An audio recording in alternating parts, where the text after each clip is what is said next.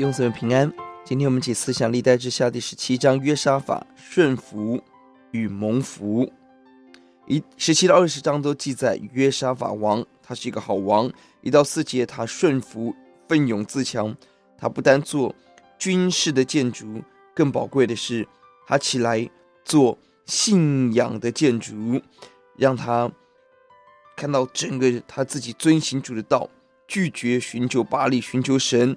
成为国家合一的关键，神给他这个合一的祝福。第五节，全国合一，百姓进贡，王得到很大的尊荣跟财富。当我们走在神的道路上，神把天上的合一赐给我们，便让我们在建造教会、宣教没有缺乏。六到九节是他的顺服，他高兴遵行神的道。吕振中一本，他的心是很振奋的、热情的来投入上帝的话语，洁净圣地。他的父亲无法除掉球球坛，但是约沙法做到了。他不但自己遵行神的话语，他派出官员、利未人、祭司，走遍全国，教导百姓神的律法，推动全民教育，而这个教育带来极大的复兴。很特别，复兴的表现是十到十二节，列国惧怕，不敢跟约沙法征战，全国认识真理，跟外敌的。害怕有什么关系？约沙法身上让我们看到，当我们高举神、敬畏神的时候，神就使我们被高举、被众人敬畏。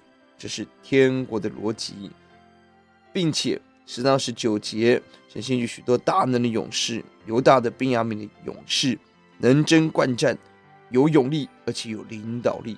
十六节，亚玛斯亚，意思就是耶和华是有力量的，他夸口神的力量，神就给他。很大的力量。第九节要节，他们带着耶和华的律法书走遍犹大各城，教训百姓。这个看起来与军事政治无关的成人主学，却成为属灵近前无形的国力，累积了极好的基础。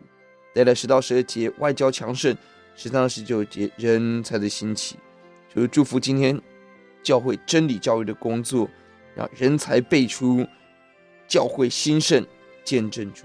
我们一起来祷告，耶稣，愿你教导我们，让我们看到，当我们顺服你的时候，要给我们极大的祝福。让我们自己遵行你的话语，让我们教导弟兄姊妹行你的道，除掉偶像。